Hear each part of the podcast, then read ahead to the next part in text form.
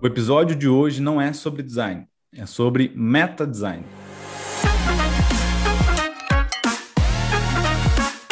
O Não é sobre design é o seu podcast sobre inovação. Aqui a gente conecta teoria, prática, mercado, academia, pensadores e fazedores para destravar novos insights pela lente do design estratégico. Meu nome é Diego Alegre e temos aqui também do time NES de Cristiano Fragoso. Como é que tu tá, Cris? Eu estou muito feliz, Diego, né? Apesar dessa incoerência, né, do, do, do, nosso podcast chamar Não é sobre design e o episódio ser sobre meta design, mas vou tentar conviver com essa incoerência aí nos próximos 50 minutos. Ótimo, vamos tentar junto. Felipe Campelo, como é que tu tá? Tudo bem? Tô muito bem, me divertindo com o sofrimento do Cris, né? Espero que tu não Uau. esteja falando sobre futebol, né, Felipe? É, é, não vou falar sobre o assunto. O cara, já, o cara sofre o cara já puxa, né? O cara sempre sofrendo, né? Precisa falar, o cara precisa falar sobre isso. Não vou falar sobre o assunto. E no episódio de hoje, recebemos aqui Caio Adorno Vação. Né? Eu chamo de Vação, uh, o Cris e o Campelo chamam de Caio, e a gente vai aqui mas o Adorno ele desapareceu já, né? Não, eu nesse, chamo de processo. Caio é muito bom, né? Eu, né? eu chamo de Caio. falando com ele assim pessoalmente aqui pelo Zoom, né? Mas claro, Nação, eu vou, eu vou trazer aqui uma, uma, uma, breve apresentação tua, mas depois eu vou pedir para que tu siga se apresentando, tá? Olha só, o Vação ele é arquiteto e urbanista, ele é graduado e doutor pela Faculdade de Arquitetura e Urbanismo da Universidade de São Paulo. Ele é pesquisador da arquitetura móvel, arte contemporânea, design de interação e de interfaces, ele trabalha na atualização e ampliação do meta design e propôs a abordagem de projeto que denominou como arquitetura livre, que é o que a gente vai falar aqui também hoje, a gente quer entender isso. Ele é fundador da Bootstrap, uma consultoria de inovação que aplica conceitos de meta design, educação, desenho urbano, experiência do usuário, antropologia e etnografia. E também é head de inovação da Kivo, Design Driven Innovation. Tá? Ele trabalha com desenvolvimento de projetos, métodos de inovação.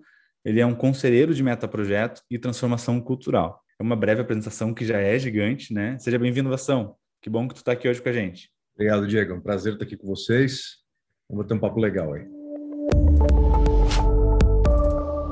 Bom, como você falou, minha formação é arquitetura e urbanismo, mas eu, o primeiro dinheiro que eu ganhei na vida foi com design, né? Eu trabalhava com design gráfico, antes de até entrar na faculdade, assim. Depois fui ilustrador muito tempo, trabalhava com ilustração, pouca gente sabe disso, né? Que eu desenhava e fazia ilustração. E perspectiva, coisa que é difícil fazer arquitetura, perspectiva, fazia na época, assim, isso era 30 anos atrás, né, pessoal? Então faz tempo. E aí é, eu fui me tornando arquiteto durante a faculdade, depois me graduei, trabalhei como arquiteto um bom tempo, fiz projetos que você possa imaginar de arquitetura, de desloteamento, até é, é, projetos urbanos e hospital, casa, auditório, vocês possam imaginar, eu projetei. ganhei alguns concursos de arquitetura e aí eu comecei a ficar cada vez mais incomodado com a profissão. Parecia uma profissão que estava um pouco num beco sem saída, que era uma crise permanente de identidade, o que, que o arquiteto faz, para que, que serve o arquiteto, uma remuneração péssima, mas principalmente, por incrível que pareça, isso que já é ruim, tinha uma coisa pior ainda, que era para quem que eu estou construindo essas coisas, né? Por que, que eu construo esse negócio? E era uma pergunta que eu fazia para meus colegas, e a resposta era, ué, para aquele público definido no projeto, né? Que você nunca viu, nunca vai encontrar, você inventou na tua cabeça. Aquilo que hoje em dia seria um pecado em qualquer, qualquer prática de design centrado no usuário na época era o padrão, era inventa um cara na tua cabeça com base em alguns dados esparsos e desconectados entre si, como faixa etária, nível de renda, tamanho da família, você projeta um monte de coisa para aquele cara. Quer dizer, é um absurdo completo, né? E eu comecei a me perguntar a seguinte coisa, tá, eu sei que projeta o espaço. Esse espaço que a gente vive aqui é o arquiteto, junto com, com o engenheiro, junto com o geógrafo, outros profissionais ajudam a construir esse espaço, né? o espaço da cidade, o espaço, o espaço construído, o espaço da arquitetura. Mas eu comecei a perguntar desse meta-espaço, eu comecei a chamar desse jeito. Eu falava para as pessoas, e esse meta-espaço? Como assim meta-espaço? O espaço das relações entre as pessoas, relações de poder, confiança, relações de desconfiança, relações de afeto, relações de conflito, relações de, de, de parceria. Quem é que desenha esse, esse meta-espaço? E aí, um pouquinho de formação em ciências humanas as pessoas falam, ainda bem que ninguém, porque se alguém projetasse mesmo, isso é engenharia social, isso é controle social, não é legal. Se bem que isso é bem comum hoje em dia, mas enfim, naquela época eu achava uma coisa bastante perigosa, e você falou assim, não, mas ainda assim isso me interessa, esse meta-espaço. Ou então, se ele não é projetável, como ele acontece? Ou como é que a gente pode induzir a formação dele, ou pode contribuir, pode interferir beneficamente para essa formação, como é que isso acontece? E aí um colega falou para mim de meta design. Eu falei, não, não conheço, isso era 99, 2000, isso faz 20 e poucos anos, né? Aí eu achei uma bibliografia na faculdade, assim, eu estava fazendo meu mestrado na época, eu quase troquei de assunto no meu mestrado, abandonei para trabalhar com meta design. Graças a Deus, meu orientador falou assim, não, não, não, você vai continuar fazendo essa pesquisa, foi ótimo. Eu pesquisava arquitetura móvel na época, arquitetura adaptável, arquitetura transformável, nomadismo, transformabilidade urbana, que isso hoje em dia é importantíssimo para mim, foi bom ter terminado a pesquisa, mas aquilo ficou na minha cabeça. Eu comecei a ler a respeito e descobri uma bibliografia exígua, não tinha nada, ninguém escrevia sobre isso. Aí, de repente, apareceu a Elisa Giacardi, a famosa Elisa Giacardi, que trabalhou com Fischer, é, repensando o metadesign a partir de uma perspectiva de coletivos criativos. Né? Pareceu interessante aquilo, encontrei uma bibliografia do Paul Virilio, mas nada muito estruturado, é, Maturana e Varela, aquela patota toda, assim, eu falei, legal, mas... E ali eu falei assim, cara, tem uma oportunidade aqui de rever o que é esse negócio de meta-design, reinventar esse negócio por dentro, entender as palavras, o que é meta, o que é design, o que é projeto, o que é meta-projeto, o que significa construir coisas meta no sentido de metafísica, meta no sentido de metamorfose, a palavra é muito rica, meta, né? E é uma das, do português, as poucas línguas que preserva o significado original no grego, que é para onde eu vou, a minha meta. Quase nenhuma outra língua, o meta quer dizer isso, que queria dizer no grego clássico, para onde eu estou indo, a minha meta, né? A maior parte das línguas ocidentais tem o meta no sentido já figurativo ou figurado que vem da, da metafísica. Então, metabolismo, metáfora, enfim, é tudo que está ligado à filosofia ontológica lá do Aristóteles. Bom, no doutorado eu pulei de cabeça em cima disso. Na época não se falava de design de interação, não se falava de design centrado no usuário, design de serviços, estava tudo em informação, né? Mas as questões que estavam me movendo eram essas, né? Que foram ganhando nome à medida que eu. É... Então eu brinco assim, né? Quando eu cheguei era tudo mato e eu ainda estava sozinho no mato. Hoje em dia está tudo capenado, trabalhado, cheio de gente falando assim. E tu tinha um canivete ainda sem fio, né? Totalmente, abrindo caminho no mato, abrindo picada. No urbanismo foi uma coisa meio instantânea, meio que abandonei o meu acadêmico logo em seguida, publiquei o livro sobre isso, né, o livro que depois acabou virando referência, e aí eu comecei a desenvolver um jeito de construir consultoria a partir daí, a partir do meta design. E o que eu tenho feito basicamente é isso nos últimos 12, 13 anos de vida, né? O que é meta design propriamente dito assim para ti? Como que tu hoje traduz isso para as organizações, né? Que, que é uma linguagem um pouco mais, mais difícil, assim, né? Mais desafiadora, digamos assim. Pois é, essa talvez seja a principal curiosidade que a tua fala anterior eh, me trouxe, assim, né? Como traduzir essa visão de meta design num contexto organizacional que muitas vezes só consegue ver caixinhas e bem descritas, né? É, é, sempre uma dificuldade, né? Um, é, um, é um esforço, né? Eu, pra vocês terem uma ideia, é, na época que eu estava no meu doutorado, eu estava muito envolvido com tecnologia digital, a chamada computação ubíqua, que depois um dos detalhes da computação ubíqua acabou dominando o imaginário público, que é a internet das coisas, IoT, né? Internet of Things, é um pedacinho da computação ubíqua. E naquela época eu participava de uma iniciativa chamada MGov, que era uma iniciativa ligada ao W3C no Brasil, o NIC BR, era uma, uma, iniciativa tentando perceber ou criar soluções para a computação móvel para o setor público. Né? Na época não tinha smartphone, não existia smartphone, celular era uma coisa bem mais limitada, tinha os Palm Tops, lembra? Os Palms, assim, os PDAs. Imaginava-se soluções para isso, né? soluções baseadas em SMS, etc. E na época eu fazia uma provocação para os colegas lá, que quase todos eram engenheiros da área de eletrônica e computação. Eu falava assim, olha, qual é o público engajado nesse processo?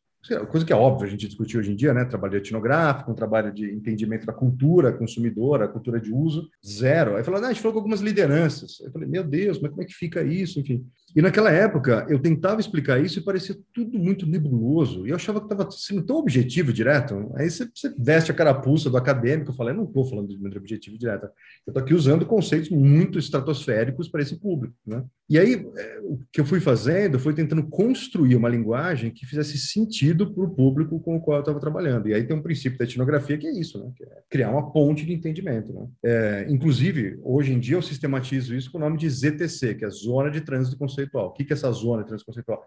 É quando você conversando com alguém, você vai pegando elementos da, da, da, vocabulário da pessoa, a pessoa vai captando coisas do seu vocabulário e começa a surgir uma zona de trânsito conceitual. Você começa, você começa a se entender, né? Que é a ferramenta básica, né? Não é assim que é chamada na antropologia, mas é a ferramenta básica da antropologia. E o que eu fui fazendo gradualmente é entender que, dependendo do contexto, a linguagem tem que ser diferente. Você precisa construir uma linguagem que faça sentido para aquele contexto, e essa construção não é uma coisa que você faça em casa construindo um verbete, né? Ou como os acadêmicos chamam de tesauro. Você monta um tesauro, aí você vai para o encontro pronto com aquela lista de verbetes e fica usando. Também não funciona assim. Você precisa construir ali, de improviso, junto com as pessoas. Mas, respondendo mais diretamente a pergunta do Felipe, tem a ver com você é, é, compreender quais facetas do meta design, porque é uma coisa, por princípio, multifacetada, né? O meta design é muita coisa diferente, para contextos diferentes, você perceber naquele contexto o que, que faz sentido. E, no contexto organizacional, o meta design tem uma, um entendimento que é poderoso, fácil de entender e potente, que é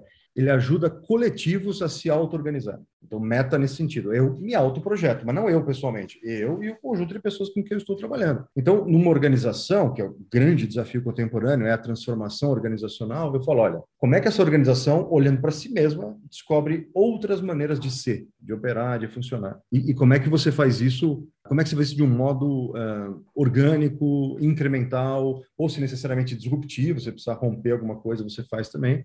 E como é que você projeta esse trajeto? ou como você projeta essa transformação. É legal a gente entender o meta como sinônimo de trans, né? ou seja, trans no latim, meta no grego.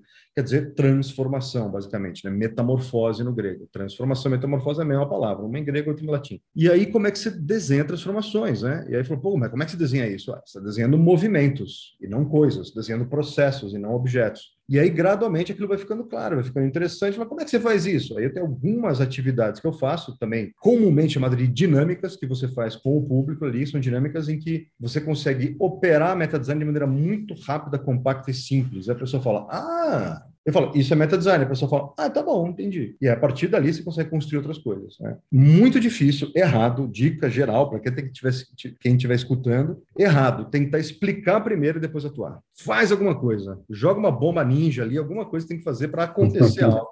Aí você entra na teoria depois. Aí você traz todo o seu arcabouço teórico, aí você descarrega e a coisa faz sentido. Antes não funciona. Deixa eu, deixa eu emendar aqui numa outra, tá? Que é o seguinte: olhando para esse processo de reflexão pré, durante, pós-projeto projeto, né, do contexto do projeto, do para quem é o projeto. Uh, como que a gente faz hoje numa organização que não tem um, um Vação e o time do Vação para colaborar com essa busca por novas perspectivas? Né? A, a, minha pergunta é o quão refém esse coletivo é das, das próprias crenças na hora de repensar esse contexto, assim? E como é que a gente hackeia isso sem o Vação lá para ajudar? Nossa, Diego, você, você, resumiu o problema, na verdade. Colocou, vou repetir o que você falou, refém das próprias crenças, né? Porque é aí que está o negócio, né? Então, o que, que dá para fazer? Bom, milhares de coisas dá para fazer, né? Mas acho que a, a primeira delas é, é, tentar colocar certezas em, entre parênteses entender as certezas como suposições, não como certezas. Né? Isso é uma coisa que um monte de gente fala, desde o pessoal da terapia, da psicanálise, até o pessoal da, da própria epistemologia, da teoria, fala sobre isso. Ah, quem trabalha com antropologia fala, por princípio, qualquer explicação de mundo é uma suposição e não uma informação terna e imutável. Né? Então, como lidar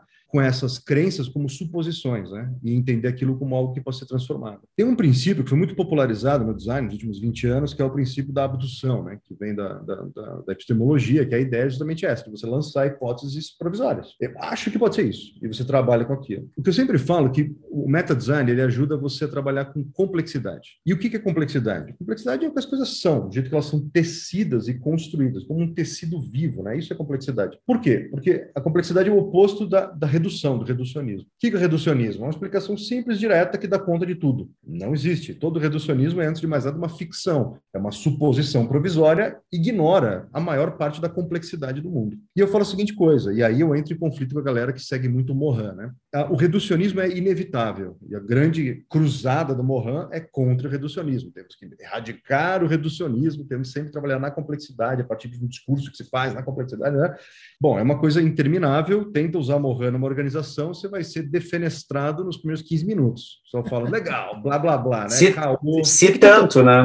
O que, que tu bebeu? O que, que tu tomou? O que, você bebeu? É, você fumou o quê, né, cara? É. Com todo o respeito que eu tenho pelo Mohan. Eu tenho uma contribuição inegável, mas o jeito dele fazer as coisas, não. Outra coisa que o Mohan nega é cibernética, mas esse é outro assunto, a gente pode voltar nisso depois. Porque a cibernética é uma tremenda ferramenta. Mas o que, qual é a minha discordância com o Mohan e com a turma que segue o Mohan? É que o reducionismo é inevitável. Linguagem é reducionismo. Toda linguagem é uma redução do mundo. O mundo não cabe na linguagem. A linguagem são etiquetas que a gente vai pondo no mundo e usa as etiquetas para navegar, mas achar que o mundo é etiqueta é sinal de loucura, né? é um problema. Né? Então, como é que você faz? Se é inevitável reducionismo e você quer trabalhar complexidade, como é que você faz? Parece uma contradição. Não tem como. Tem como. o problema é já está na solução. O problema já é a solução, que é entender que existe uma coisa chamada meta-reducionismo. O que é o meta-reducionismo? É quando você inevitavelmente reduz o mundo e ao reduzir, explicando, fazendo uma das, uma tais, uma, uma das tais suposições provisórias, você não trata aquelas, aquilo como suposição provisória, você trata como certeza absoluta, se agarra naquilo e fala: eu vou quebrar a cara de quem tentar tirar isso de mim. E, e todo mundo faz isso. Eu faço, vocês fazem, todo mundo faz. Se agarrar em certezas, porque é uma questão de sobrevivência cognitiva. A gente entra em falência cognitiva, a gente se perde, enlouquece, etc. Então a gente se agarra a certezas e está tudo bem. O problema é você se agarrar para sempre. E esse agarrar para sempre e recusar qualquer alternativa é o que eu chamo de meta-reducionismo. É você usar reducionismo e ainda você impedir a transformação dele. Você não usar outros sistemas redutores, né? usar outros modelos, etc. Você oscilar entre perspectivas diferentes. Não, não pode. Escolhe uma e fica nela. Ou seja, como não cair no meta-reducionismo. Então, a primeira coisa que eu convidaria as organizações é como é que, como é que elas criam situações para ver o mundo de outro ângulo. Aí tem N maneiras, né? Desde capacitações, treinamentos, coach, apoio, educação para a equipe, até você criar propositalmente situações inusitadas para que a, os participantes ali, os colaboradores, é, vivenciem coisas que não são usuais. Né? Mudança de horário, mudança de formato, mudança de ambiente, e até fazendo uma ponte com a pandemia, só para uma coisa interessante que a gente está vivendo, que eu acho que o mundo está em situação de laboratório.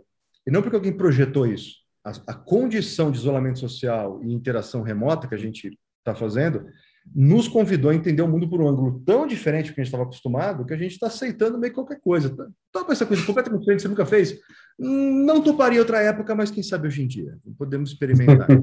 Sim. Caio, deixa eu te perguntar. Eu gostei muito da tua, da tua abordagem da, das, das, palavras, né? Meta, né? Da palavra meta. Acho que a gente está vindo aí do, do episódio que a gente gravou com a professora Ione sobre uh, semiótica, então talvez esteja um pouco contagiado com isso. Aliás, quem está escutando aqui o Vação, né, e não escutou ainda o episódio com a, com a professora Ione, super recomendo, está super legal.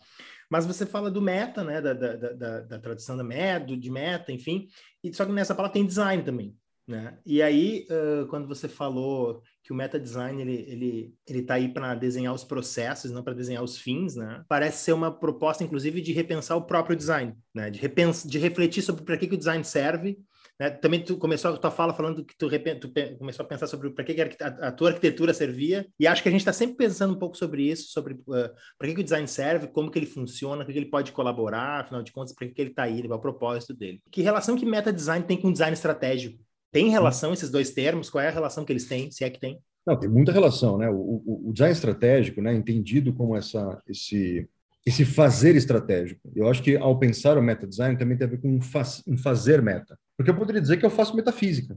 Meta design seria filosofia, seria ontologia aristotélica, seria você fazer metafísica, discutir as condições de existência, que é isso que a ontologia faz, a metafísica faz. Só que a nossa questão não é só discutir, é discutir e fazer, né? A gente tem que gerar algo, gerar alguma coisa.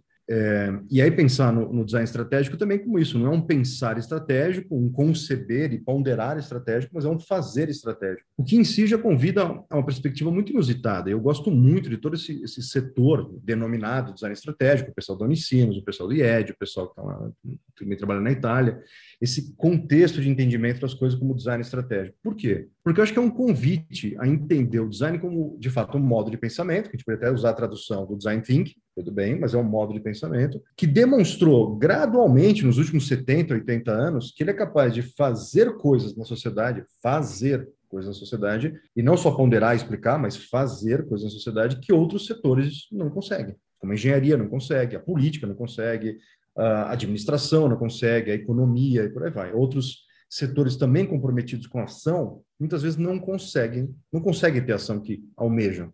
E o design, estranhamente, patinho feio, né? O, o, filho enjeitado no marketing, né? Que seria, foi essa a origem do design. Gradualmente ele foi criando, cavando espaço, cavando espaço, cavando, se pluralizando, né? Aí pinta Papanek, aí depois pinta todo o pessoal da, da, da teoria anglófona do design, desde Nigel Cross, aquela turma toda, e começa a aparecer esse negócio. É, o pessoal da Ideal vai lá e pô, design thinking. De repente, a, as corporações do planeta falam: opa, que negócio é esse? Isso é bacana, hein? Isso é bacana.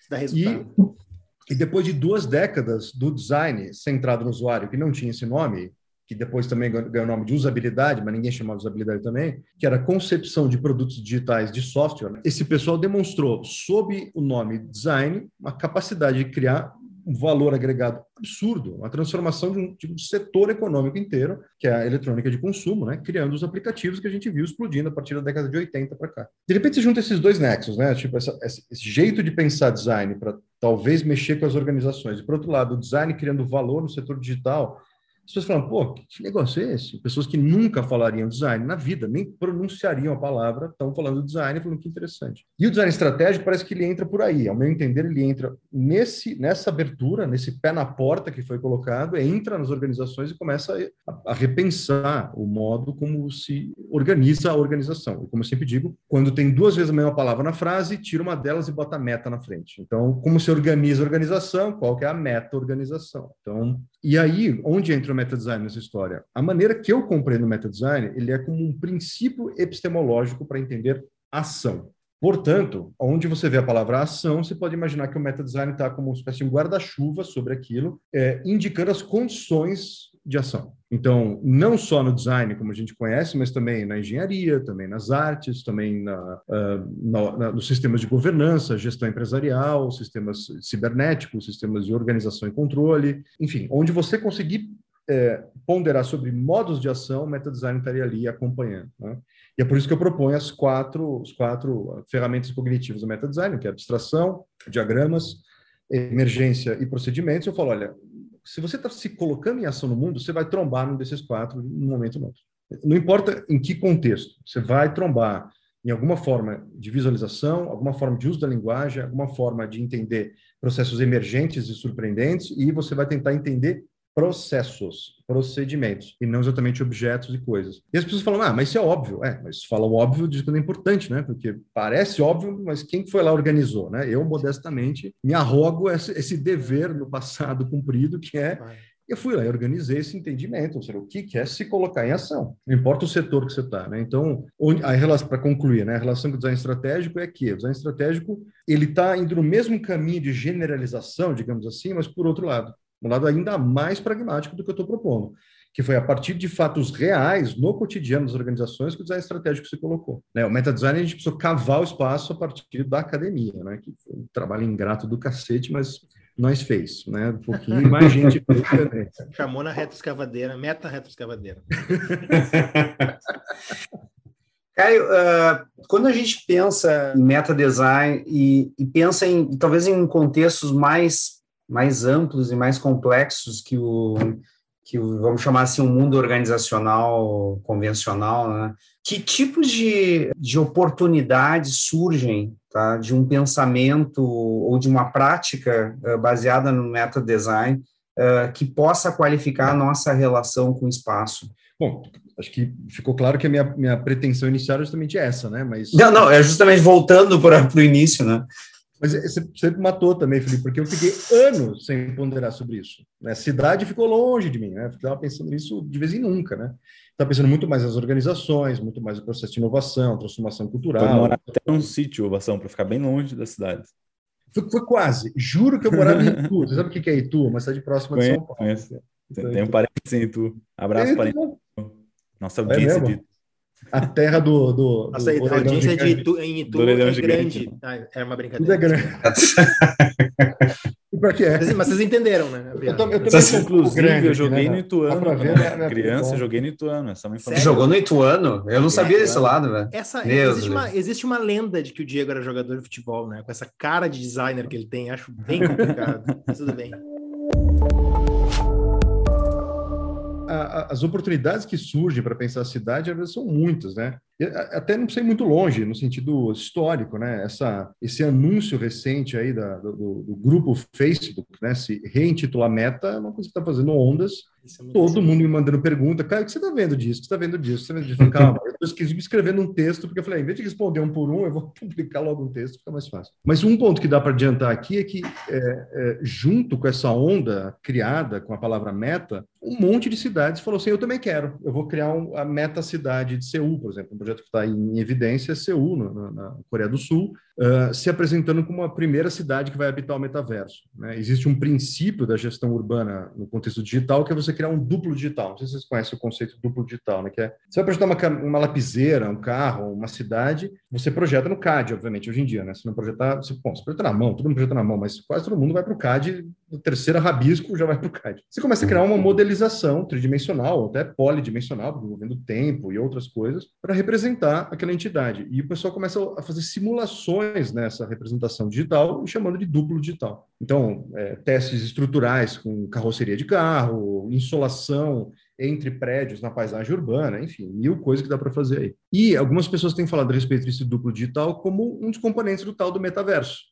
Então, o que, que seria isso? Né? Então, é, primeira aplicação direta aí, você entender que você pode ir para o meta, no sentido de metafísica, né? no sentido de uma, de uma entidade abstrata que faz referência à própria entidade concreta. Então, você tem uma representação abstrata aí de, da, da, própria cidade. Né? Uh, e você entender o projeto como a criação de um sistema de informação, que basicamente é o que os, os CADs fazem. O Rhino, o AutoCAD, o Revit, sei lá, o que, que se usa hoje em dia para modelar o SolidWorks da vida, isso aí é um, são sistemas de informação. Só que isso é a primeira página. Se você vai mais adiante, é o que me interessa, na verdade, é entender o meta no sentido original, que é a ideia de transformação, metamorfose, né? Ou seja, é, que tipo de transformações urbanas, sociais, ambientais a gente gostaria de ver? E como a gente desenha, desenha, essas transformações ou transições. Tem um movimento global que se fala muito por aí, que são as transition towns, vocês já ouviram falar disso, né? cidades em transição. A ideia é que uma cidade sustentável não vai aparecer no instalar de dedos. Uma cidade sustentável tem que ser gradualmente construída e transformada. Você tem que pegar você pegar um patrimônio edificado, que é o maior capital humano investido, de longe é construção civil. De longe é o maior capital.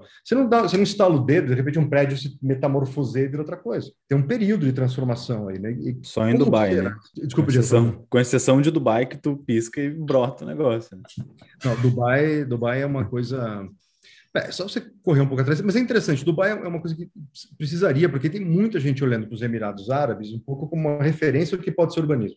E ali é um problema, porque não é referência, porque tem vários problemas. Primeiro, construir uma cidade no meio do deserto. O deserto não é um ambiente hospitaleiro para é, construções fixas. Não vou dizer que não é hospitaleiro, para seres humanos. Os seres humanos habitam desertos há milênios. Só que todos os habitantes tradicionais do deserto são nômades. Habitações físicas, fixas, desculpa, habitações imóveis no deserto, é um convite ao desastre. E basicamente é o que está se tentando fazer lá. Bom, aí vem tudo que vocês veem sobre Dubai, Abu Dhabi, etc. E aquela cidade linear que está se projetando agora ali para os Emirados Árabes, aquilo é uma coisa meio maluca.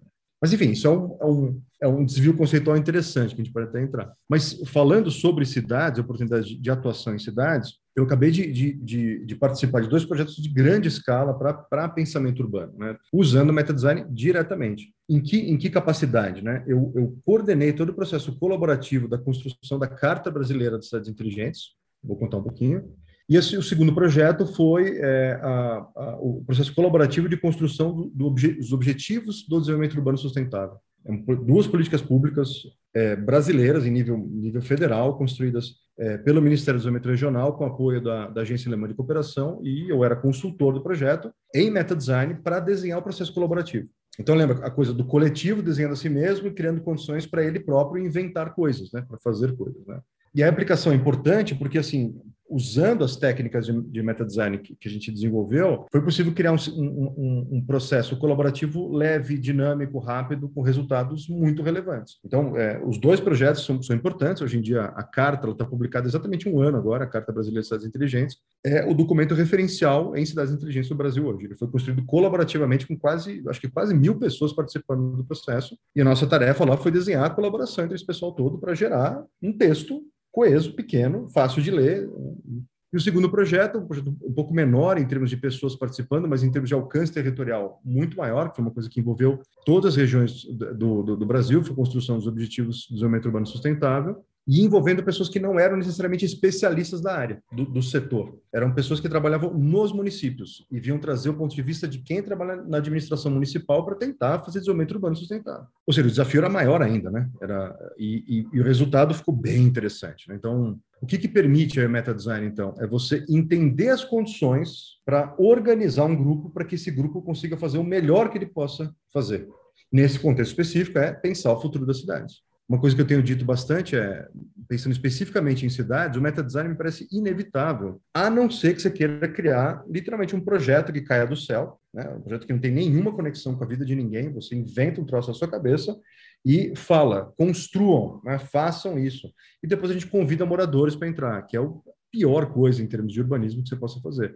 Você precisa criar um sistema orgânico que brote das, das necessidades e das, das maneiras que as pessoas convivem, compartilham o cotidiano na cidade, aí você vai construir cidade. Só que isso não acontece sozinho, você precisa de alguma maneira catalisar esse processo, fazer uma, uma espécie de um metabolismo urbano. E aí entra o meta design para ajudar a fazer isso. Né? Então, ou seja, urbanismo colaborativo. Né? Ou seja, o caminho para isso é meta design. Eu não consigo ver outro, outra, outra forma. Mesmo que a pessoa chame de outra coisa, a pessoa vai fazer meta design. Sim. É que. Se a gente não projeta cidades, o que a gente está projetando?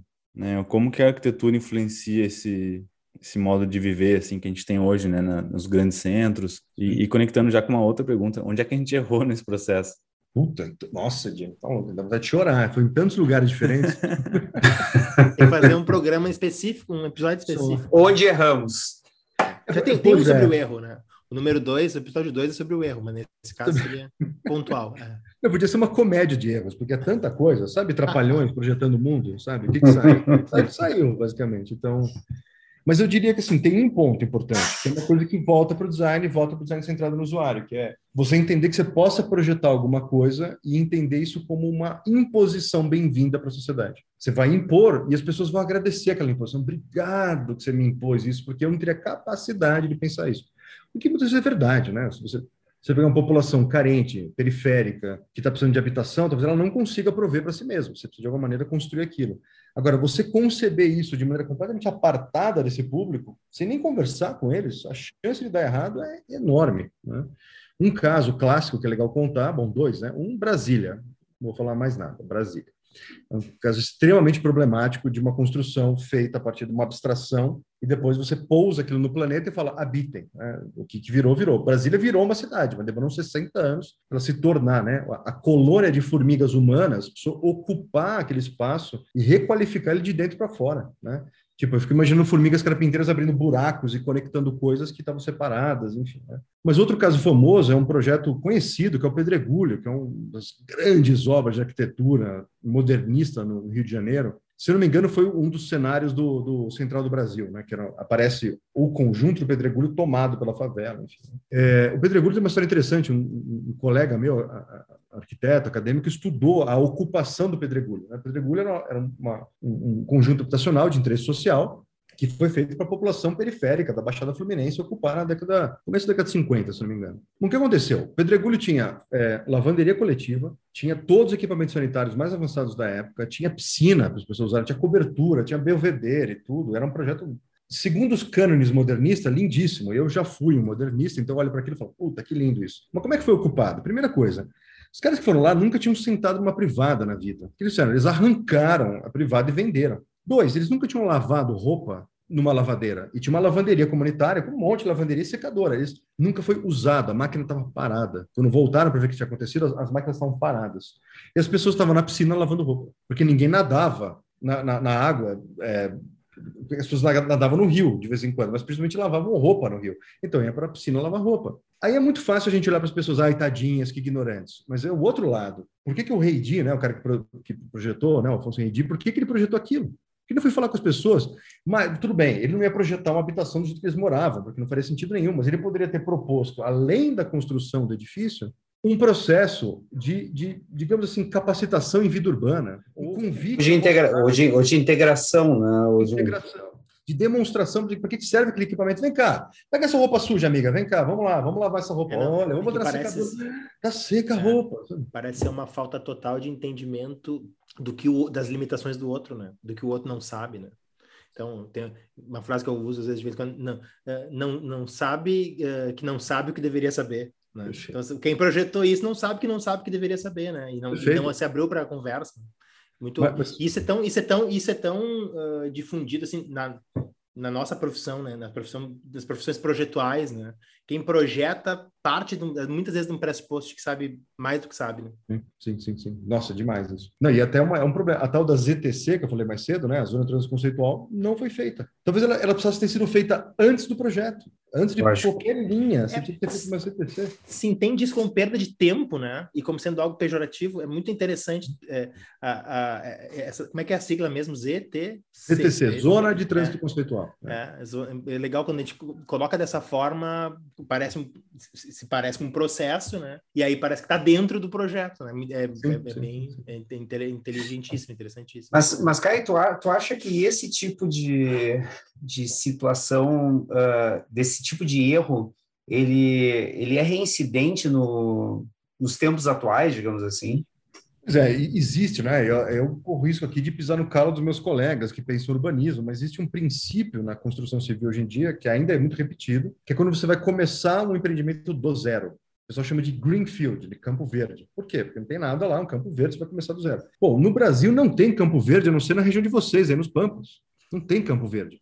Portanto, na região sudeste, por exemplo, se tem Campo Verde, é porque, na verdade, devastaram a natureza e plantaram grama, que já não tem nada de natural. Ou seja, você inventa um estado natural que não existe. Olha, olha o grau de loucura. Aí você vai projetar um edifício onde não tem nada. Claro que já tem, tem um monte de expectativa, preconceitos, é, é, imagens de futuro prontas que estão tentando carimbar lá. Então não é nunca é do zero. E isso é um dos princípios do meta-design. Você nunca começa do zero, você sempre parte de um pré-existente. Sempre. Não, mas não tem nada no terreno. Não, tem já. Já tem, já tem imaginação, já tem planta lá crescendo, tem vermes no chão, tem galinha voando, tem um monte de coisa acontecendo lá. Você vai lá olhar o que está acontecendo. Ah, mas ninguém está interessado. Alguém está interessado. Vai falar com quem está à volta, tem, tem alguém ali por perto. Né? Mas tem uma, um segundo erro nessa comédia de erros que eu gostaria de falar que acho que me incomoda muito, que é o outro lado dessa moeda. Porque assim, o, o Rei Di era um cara muito bem intencionado, assim como Uh, assim como Niemeyer, assim Lúcio Costa, pessoas muito bem intencionadas. Mas tem gente que não tem intenção nenhuma além de retorno de investimento. E aqui eu não quero pisar no calo das pessoas que trabalham com retorno de investimento, enfim, trabalham com o setor financeiro, não é isso. Mas é que se a gente reduz todo e qualquer projeto a retorno de investimento, a gente cai num vício muito brasileiro, que é fazer o mínimo e o mínimo não é o MVP que a gente não gosta. O mínimo é o mínimo, não é o mínimo produto viável, é o mínimo trambique que você possa fazer que para de pé e alguém vai comprar aquilo. E é uma coisa muito comum no Brasil. Isso é um dos grandes problemas. Você tem os dois lados, né? Projetos muito bem intencionados que dão nas águas, que dá, é um problemão, ninguém adota aquilo. E o outro lado, que são projetos que não têm uma intenção tão clara, não vou nem dizer que eles são mal intencionados, eles só não têm intenções muito claras, e a única intenção é retorno de investimento. E aí você cai numa mediocridade desse ambiente que a gente vive. Isso vale para o design também, inclusive o design, design de produtos tradicionais, a gente viu muito no Brasil isso. Né? Eu, eu ia te perguntar justamente se a gente diminuir a escala, tá 100 vezes do que tu está falando, quando a gente está pensando em desenvolvimento de produtos e serviços, não é muito diferente, né? Não é muito diferente. E até, até voltando para o design como era 30, 40 anos atrás, bom, vocês devem estar sentados em cadeiras agora, imagino, né? Essas cadeiras foram projetadas por alguém. Quantas cadeiras é, ditas de escritório são realmente ergonomicamente boas. Aí você fala, cara, quem tem Essa coragem de projetar é isso? Excelente reflexão, porque de 10, eu acredito que uma seja realmente boa, né? Mas, Diego, quem tem cara de pau de projetar as outras nove? Quem tem, tem muita gente projetando, tá lá. Você vai na loja, tá lá aquele monte de porcaria. Porque, para quem já está plástico fazendo porcaria, você vai gastar plástico, e plástico é um material incrível. A galera odeia plástico, eu também acho um problema ecológico o plástico. É um problema. Mas já que você está injetando, injeta muito bem. Injeta num troço legal para caramba, que vai valer a pena 300 anos de história. Porque o plástico vai durar mesmo? Então faz um troço que vale a pena durar. Faz um negócio muito bom. Mas, enfim, é, eu acho que tem outras, outros desdobramentos também da, do meta design para isso, pensando em serviços e design centrado no usuário. Por exemplo, a gente pode pensar nos serviços que são hoje em dia é, o, que, o, que, o pessoal está chamando de precariado. Né? É, serviços como Uber, o iFood, que explodiram durante a pandemia, e de fato eles têm uma, é um, é um, uma faca de dois gumes, né? claro, né? porque certamente criou empregabilidade para uma população que estaria muito mais fragilizada sem isso, mas por outro lado jogou eles numa situação de precarização e precariedade total que é muito preocupante. Agora, será que quem está desenhando esses serviços não poderia já incorporar as preocupações socioeconômicas como condicionantes de projeto e não só o melhor atendimento para o usuário final? Isso é uma coisa bastante preocupante. Tem, é, eu acho que aí a gente está chegando num ponto que o metadesign pode contribuir recondicionando os elementos é, fundamentais de um projeto. Né? Tem, não sei se vocês viram umas notícias que saíram um tempo atrás a respeito de que essa os jovens, hoje em dia com 20 e poucos anos, é a primeira geração que tem um QI menor do que os pais. E aí tem um dos livros clássicos de design centrado no usuário que vocês sabem, chamado Don't Make Me Think, né? Não me faça pensar. Junta uma informação com a outra e pensa, será que tem relação? Talvez. Então, talvez, né? Qual, qual é o papel do design? Talvez criar dificuldades, mas não no sentido de sacanear com o público, mas criar condições de pensamento, de ponderação, criar alguma fricção, alguma resistência, por um lado, por outro lado, conexões não muito óbvias sabe, criar, e uma coisa que o metadesign pode propor muitas vezes, que são conexões é, inusitadas entre coisas que não parecem ser contíguas, né? Então, você fazer um projeto que eu, para tentar demonstrar o metadesign que eu fiz há uns 14 anos atrás, que foi o Pocket Car, que era um veículo compacto, falou, você quer construir esse carro, Caio? Eu falei, não, não quero construir, eu quero discutir urbanismo com esse carro. Por que você vai projetar um carro? Você não vai projetar a cidade? Não, a cidade se projeta sozinha. Eu só vou trazer um outro tipo de bacilo, digamos assim, para esse ecossistema vivo, e ver que tipo de contaminação ele faz. Pô, mas isso aí não é urbanismo? Eu falei, pois é, não é urbanismo. Isso é meta-design. então, é, é, você juntar coisas que são mais ou menos díspares, né? Por exemplo, você parear Uber com, com transporte coletivo, ou então Uber com a construção de comunidade na periferia, por exemplo, que o Uber teve impacto nisso. Que estão, sabe, projetos que unam coisas aparentemente díspares, mas que vão fazer, vão criar na sociedade um tecido conjuntivo entre essas coisas aparentemente distantes, talvez muito interessantes, ou talvez possivelmente até benéficas, né, para a economia, para a cultura, para a sociedade. Tu, tu, tu me fez lembrar de uma, não, tu me fez lembrar de um projeto do Bruce Mal, né, que é um dos designers assim mais conhecidos hoje globalmente. E ele fez um projeto um tempo atrás que ele até apresentou no SXSW para o país da, da, Guatemala. Não sei se vocês viram isso, mas a Guatemala vinha de um histórico muito grande de violência é, e era um país que não assim não, não tinha capacidade de sonhar assim. Então o desafio dele era como que ele, com um projeto de design, poderia promover passos, né, onde as pessoas, ao interagir com eles ou a refletir sobre eles, pudessem sonhar. E daí ele apresenta, né, ele criou um, uma tag que era Guatemala, né, porque para começar um processo de ressignificação do país, né, e achei muito legal isso, assim, e eu queria interessar um pouquinho mais esse ponto, assim, que tu trouxe, né, quando a gente pensa em futuro, né, desse papel do, do meta design, do design de promover esse, essa ressignificação, né? Acho que a gente vai no, num caminho muito de, de desmaterialização, Nós já estamos chegando aqui no, no final do, do, do, episódio, o Cris né, vem, vem, lembrando a gente, mas eu queria te ver um pouquinho sobre o futuro do design, Vação, o que, que é, e o Cris também, o Cris e o Campelo, o que, que vocês acham que qual é o futuro do design e do meta design assim, né? Como que a gente pode contribuir para que a gente como cidade, como sociedade possa de fato voltar a ser otimista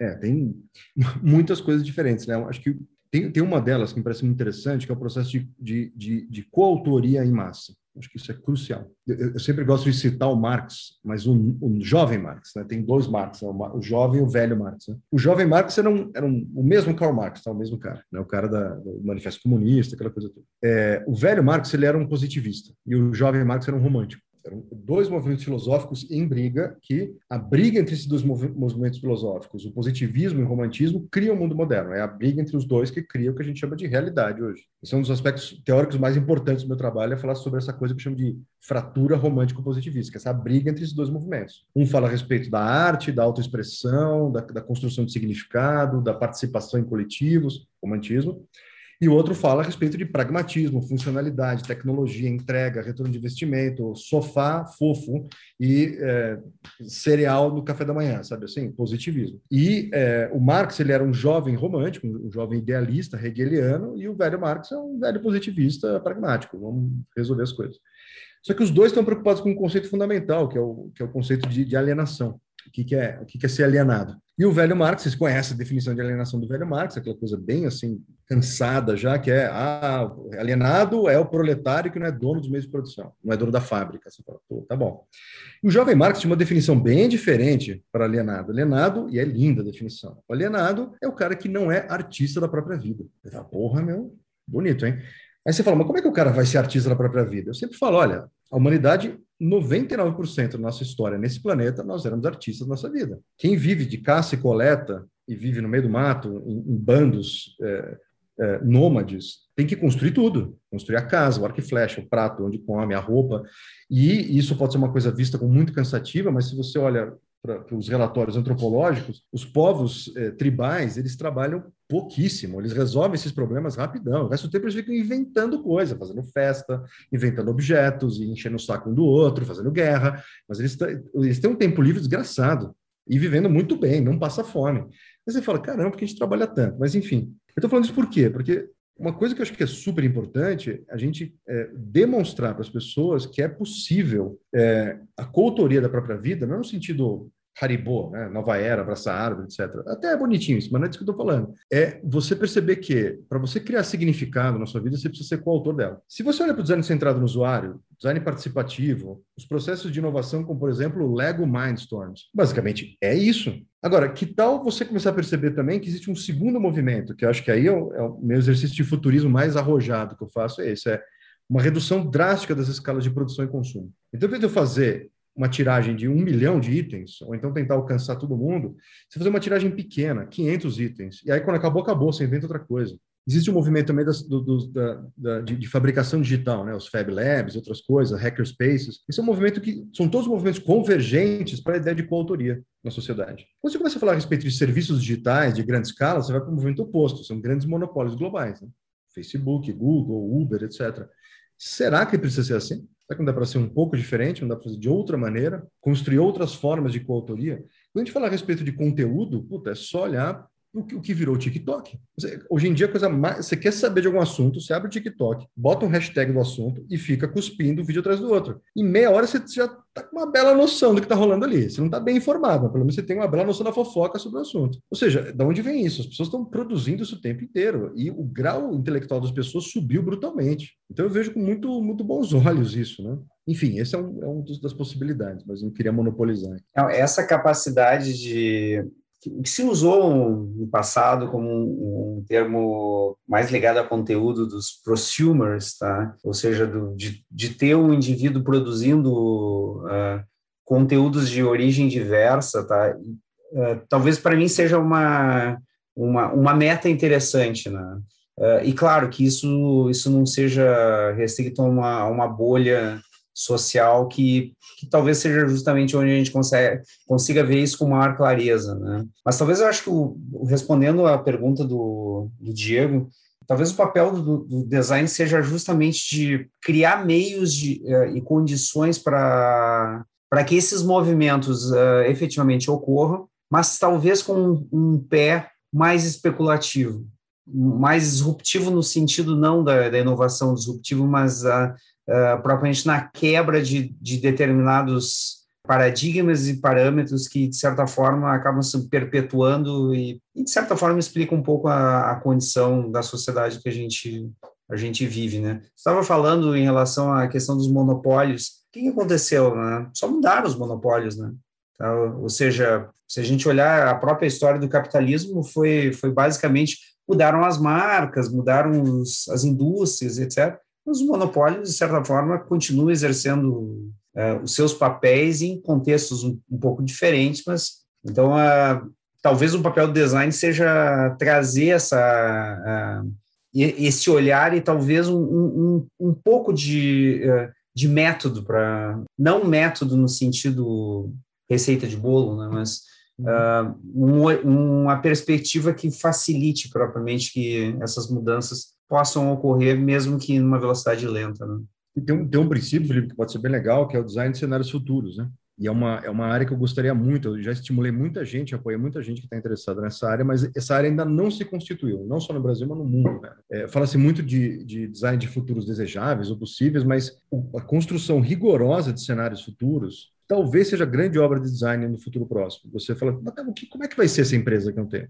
algum cliente seu, uma empresa que está pensando em novas estratégias, em vez de você responder com uma não faça isso, você fala assim, vamos construir um cenário, mas é para construir o um cenário, meta design, quais, você falou, né, Felipe, quais são os parâmetros para esse cenário? E aí você vai constituindo, constituindo, uma hora que aquilo começa a ter uma cara, você fala assim, caramba, dá para fazer isso, que tal a gente fazer? Não sei se o Cris ia falar alguma coisa. Não, mas não, eu só queria, adorei que tu comentou, Caio, e para mim, acho que quando se fala em futuro, para mim o futuro do design, assim, é um olhar para o presente, né? Eu acho que está todo mundo interessado em prever o futuro e, cara, acho que a gente poderia, tá, puxando esse, esse gancho de construção de cenários futuros, e por que, que essa área não se constitui? É porque tem que construir Não tem que adivinhar. Tem que né? fazer agora. tem que fazer agora, né? exatamente. E eu acho que, para mim, o design do futuro é um design que olha para o presente. Que olha para o presente. Né? E que está atento ao presente. Porque a gente está sempre tentando prever o futuro e, cara, eu, e, e é uma abstração, para mim, absurda. Porque o futuro não existe. O futuro é uma construção que a gente está fazendo hoje. Agora, né? E acho é agora. O futuro é, agora, é, é o que nós estamos construindo agora. E é por isso que talvez a construção de cenários ainda não esteja tão estruturada, porque a gente não entende cenário como uma construção, e sim como uma uhum. adivinhação. Tá todo mundo querendo adivinhar uhum. para chegar antes, para estar mais preparado, e me parece que não é por aí. A gente, assim, o que, que a gente, assim, não é como essa empresa vai ser, é o que, que a gente quer que essa empresa seja, porque ela vai ser exatamente o que a gente quiser, né? É isso, né? Então, pra, acho que a contribuição do design é essa. É engraçado que você falou, viu, é, Cris, porque tem uma coisa que é muito comum na futurologia, que é você desenhar um cenário e apresentar como previsão. E, e, e, colocar como sendo previsão é inevitável, você tem que fazer isso. Sim. Sendo que seria muito mais divertido e interessante construir as condições presentes, como você está falando, para poder dar o próximo passo. Única forma Antes, de né? acontecer, senão não vai acontecer. Futuro, né? Senão, é só, senão é só PPT. Isso é só PowerPoint. o PPT aceita tudo, né? É. Olha, tem, tem, uma coisa sobre isso. Só falar uma, coisa, Diego, acho que é legal. Por favor. Que é uma, é uma coisa que eu falo também da meta design, que é uma coisa bem prosaica, mas ao mesmo tempo muito poderosa, que é um dos, dos convites que o meta design faz para os profissionais e para qualquer pessoa, na verdade, é a partir do lugar que você está concretamente, o que você pode fazer a partir do lugar que você está, e não de onde você deveria, a partir de uma outra imagem que é impressão de outra pessoa. É, porque se eu fosse o Elon Musk, ah, se eu fosse não sei quem, se eu fosse o diretor da empresa, não, você é quem você é. A partir do lugar que você está, qual é o próximo passo que você pode dar? A partir desse lugar, o próximo passo. E parece a coisa mais contrária do meta-design, porque as pessoas acham que o meta-design é uma coisa abstrata, distante, é, não é o contrário, é, é o concreto. realidade. É onde você está agora. Concretude, concretude, é isso aí. Sim, sim. Muito legal. Galera, infelizmente, vamos ter que fechar. Esse papo aqui tá incrível, mega inspirador, assim, tem vários insights para tu que chegou até aqui, mas a gente tem que fechar de uma forma né, abrupta, até para deixar um gostinho de quero mais. Mas antes de fechar, uh, Bação, a gente gosta de pedir aqui algumas dicas, tá? Para que tu deixe, assim, dicas de, cara, qualquer coisa. Se quiser dar alguma dica conectada ao nosso tópico aqui, meta design, excelente. Mas o que, que te vem na cabeça agora para tu passar para a galera assim, ó, dá uma olhada aqui que vale a pena? Olha, puta, tanta coisa para falar, mas enfim, eu vou, vou, ser, vou ser sucinto. É, é, sempre, eu sugiro sempre, leitura, bom, leitura de material que eu publico é fácil achar, vocês acham no Medium, eu publico bastante no Medium, tem também no, no meu site, é, tudo que eu já publiquei academicamente está no meu site, então é meu nome, caiovação.com.br, você encontra lá em artigos, tem lá uma pilha de coisa publicada, é, o livro é fácil de encontrar, você encontra aí, é baratinho, né? Todas as magazines do ramo vocês encontram fácil.